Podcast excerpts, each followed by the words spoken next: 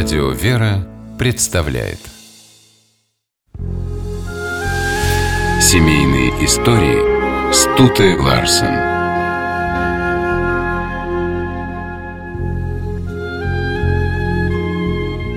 Чудеса случаются в жизни каждого человека. Правда, не каждый умеет замечать их. Художник Аркадий Пластов и его жена Наталья фон Вик умели. Может быть, поэтому чудеса с ними происходили не раз. Даже их встреча сродни волшебству, посланному чьей-то доброй рукой. Аркадий родился в селе Преслониха Симбирской губернии в конце XIX века. В роду Пластовых были иконописцы, архитекторы, священники. Аркашу родные мечтали увидеть архиереем. Он учился в духовной семинарии, но мечтал стать художником и уехал в Москву, поступив в знаменитую Строгановку. В 1917 году Пластов вернулся в Преслониху профессиональным художником. А спустя шесть лет увидел в доме своего друга фотоснимок красивой девушки и полюбил ее с первого взгляда. Узнав, что она живет в Симбирске, пошагал туда за 60 километров знакомиться. Наталья фон Вик была дворянкой. Революция разорила ее семью. Наташа собиралась уйти в монастырь и поступила на службу в Симбирский храм. Во время одного из богослужений почувствовала на себе чей-то взгляд. Обернулась, на нее смотрел молодой мужчина. Это был Пластов. Наташа влюбилась мгновенно. Но Аркадию пришлось долго добиваться ее руки. Шесть раз он делал предложения и получал отказы. Девушка не могла решиться оставить родителей. В конце концов, ее духовный отец посоветовал ей написать записки со словами «да» и «нет» и положить их у иконы святого Николая. А после службы взять наугад любую. Наташа развернула листок со словом «да». Через год Наталья фон Век стала пластовой.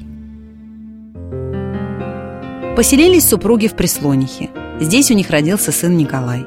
Здесь Аркадий увидел, как варварски разрушают храм, построенный его дедом, как уничтожают писанные им иконы. Словно предчувствуя эти события, художник успел запечатлеть родной храм в своих полотнах. Жили Пластовы по-крестьянски. Аркадий пахал и косил, Наталья ухаживала за овцами и коровой. В начале 30-х, во время пожара, выгорело все село.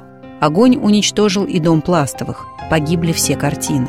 Супругам пришлось начинать все заново, и они не только с нуля подняли хозяйство, а еще и другим помогали. В селе все знали, если случится беда, нужно бежать к Пластовым. Они и денег дадут, и накормят, и вылечат. Наталья Алексеевна действительно спасла несколько людей от смерти. Лекарства покупала, продавая свои вещи. А крестьяне, в свою очередь, спасли Пластова. Его четыре месяца держали в тюрьме за то, что не поддержал руководство колхоза – и выпустили только благодаря напору односельчан, которые убедили начальство в том, что Пластов – человек невредный. Отрываться надолго от столичной жизни художнику было нельзя, и зимы он проводил в Москве. Но быстро уставал от столичной суеты и рвался домой. Возвращаясь в Преслониху, замирал при виде освещенных окон собственного дома. А от сознания того, что его ждет любящая, всегда готовая поддержать Наташа, у Пластова кружилась голова. Вырос их сын, Появился на свет внук Коля.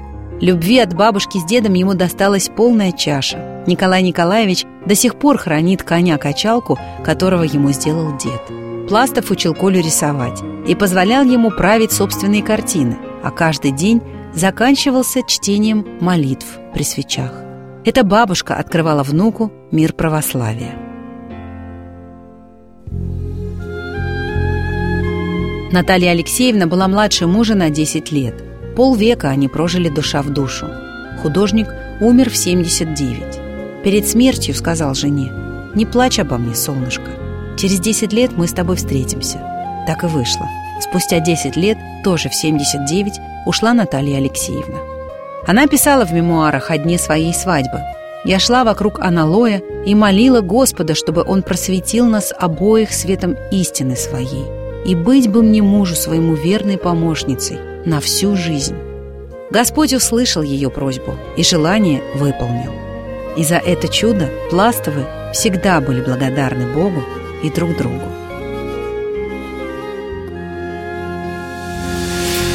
Семейные истории